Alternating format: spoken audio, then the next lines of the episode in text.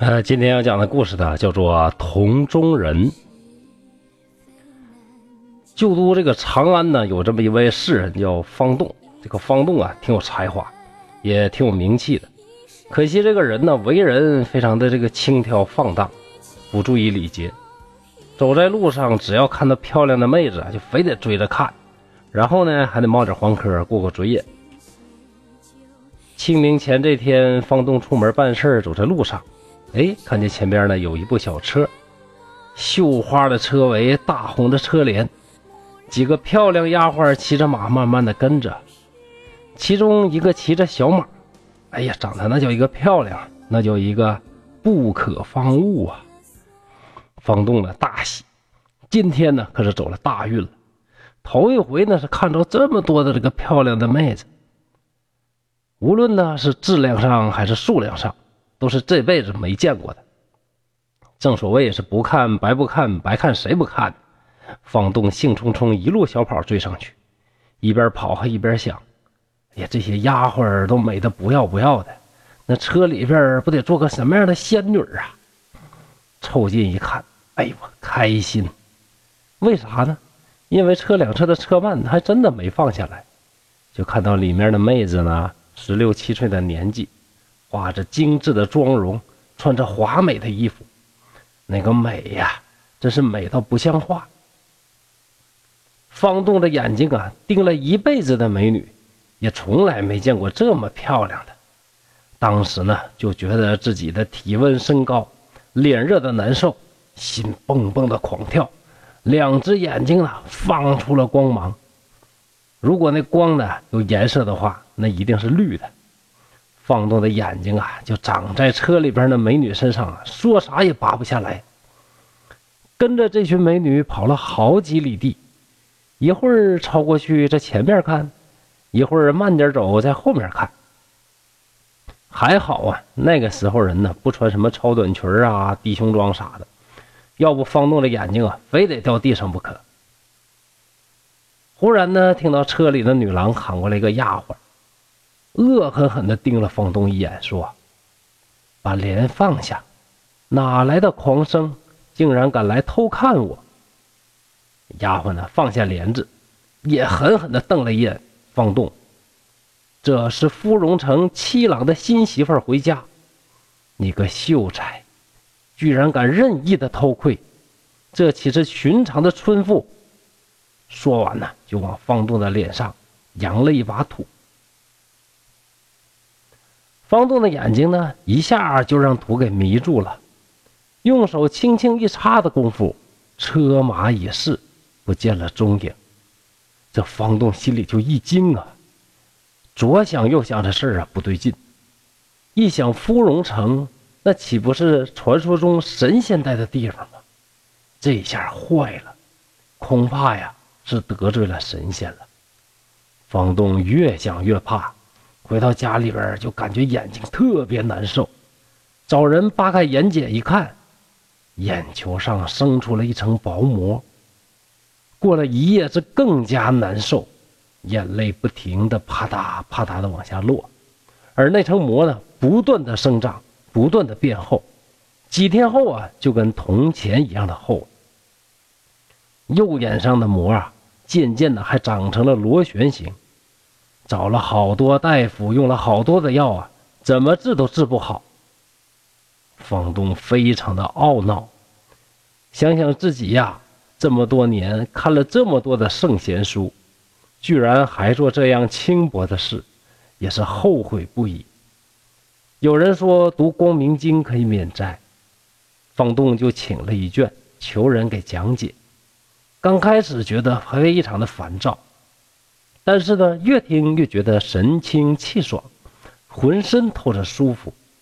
只要没事的时候啊，就打坐盘珠子念经。坚持了一年，各种世俗的杂念都没了，什么功名啊、金钱呐、美女啊，不都是粪土吗？有啥用啊？有一天，方东正在打坐，哎，忽然听到左眼中好像有个小人在说话，声音呢就跟苍蝇差不多，说什么呢？哎呀，太黑了，憋死我了！右眼里边另外一个小人就回答说：“哎，要不咱哥俩出去玩会儿吧？要不啊，真搁这儿憋死了。”渐渐的，方栋就感觉鼻子中好像有什么东西在蠕动，啊，搞得非常的痒。一会儿呢，好像就有什么东西出去了，过了很长时间又回来了。重新呢，由鼻子转到眼眶里边去了。方栋又听见小人说：“哎呀，这么长时间不溜达，这园子里的珍珠兰都快枯了，太可惜了。”方栋本来是最喜欢兰花的，自己也在院子里边种了好多的各种兰花。自从这个眼睛失明之后啊，就很少去院子里边去看他的兰花，浇他的兰花了。就问自己的老婆说：“媳妇儿啊，为啥咱家园子里边兰花枯了呢？”方七呢大吃一惊：“哎，老头你不是眼睛看不见了吗？你怎么知道兰花枯了呢？”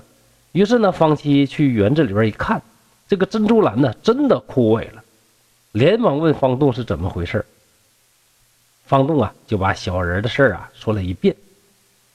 方七呢，就悄悄地藏在屋子里边等着。只见呢，两个小人啊，真的从方栋的鼻子里边飞了出来，个头啊，就像黄豆粒那么大，飞在空中，发出嗡嗡的像苍蝇一样的声音，飞出了门外。不一会儿，两个小人挽着胳膊飞了回来，就像蚂蚁呀。呃，蜜蜂啊，他们回巢一样，就这么的，每天出去回来，出去回来，折腾了有那么两三天。这一天呢，房东听到左眼左眼里边的小人说：“这条路啊，弯弯曲曲，出去一趟也太费劲了。咱俩呢，应该再开一个门，想出就出，想进就进，那多得劲儿啊！”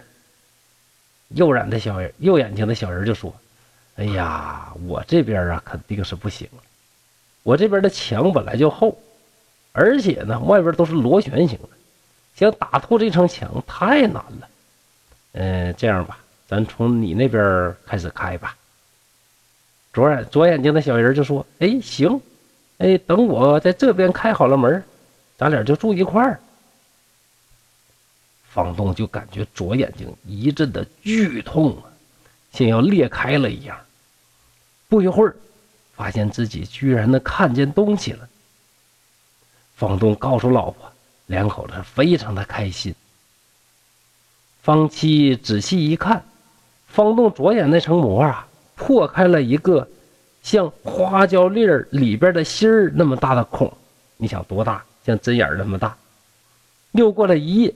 整个左眼上的膜啊都消散了。仔细一看，这左眼呢居然变成了重瞳。所谓重瞳呢，就是一只眼睛有两只黑眼仁。我听说呀，这古代那个舜帝、项羽都是重瞳。《山海经》里边呢有一种鸟叫重华鸟，哎，也是重瞳。呃，当然了，这些传奇的人和。动物啊，都是两只眼睛都是重瞳，而方栋的右眼睛啊，这个还是那样螺旋形的后膜，只有左眼是重瞳，啊，这个造型啊也挺有意思的啊。他左眼睛呢，哎，俩黑眼仁右眼睛呢，呃，一层膜啊，这个厚厚的挡住，什么也看不见。这回呢，看他的眼睛，大家才知道啊，原来呀，两个小小人啊，哎，真的跑一起住了。方栋虽然右眼看不见，但是比以前两只眼睛的时候啊，看东西更清楚、更明白了。于是更加重视检点自己的言行，成为了邻里众道德的楷模。故事的最后啊，蒲松龄还讲了另外一个小故事，也是一位士人和两个朋友啊一起走，远远的看到一个少少妇啊骑着驴在前面走。这位士人就对他两个朋友说：“哎，看看看看，哎，看前面的妞，一看这身材不错呀，哎，咱哥仨追她看看啊。于是啊，三个人是快马加鞭，一顿追赶。追到一看，这世人郁闷了，为啥呢？那前边这个女孩是谁呢？居然是他自己的儿媳。那心里当然是非常的羞愧丧气，一言不发。他这俩哥们儿呢，那叫一坏呀，那假装不知道，各种黄段子是各种喷。这位世人们实在没招，只好承认。哎呀，行了，我说您俩，我这俩哥呀，这是我儿媳妇儿，你们就留点口德吧。那哥俩呢，这才偷偷憋着笑，各自回了家。所以说嘛，轻薄别人的人，往往会自取其辱啊。好在呢，这些鬼神虽然凶恶，还是会给人改过自新的机会的。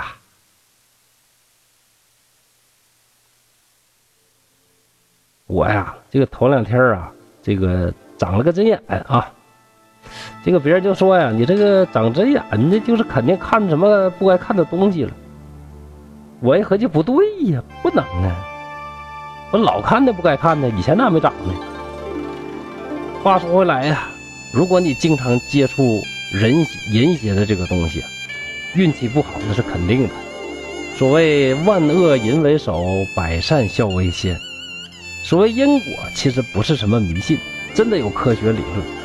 你想啊，要是心里边都是阳光和正直，自然面色和气、红润，做事情也稳妥。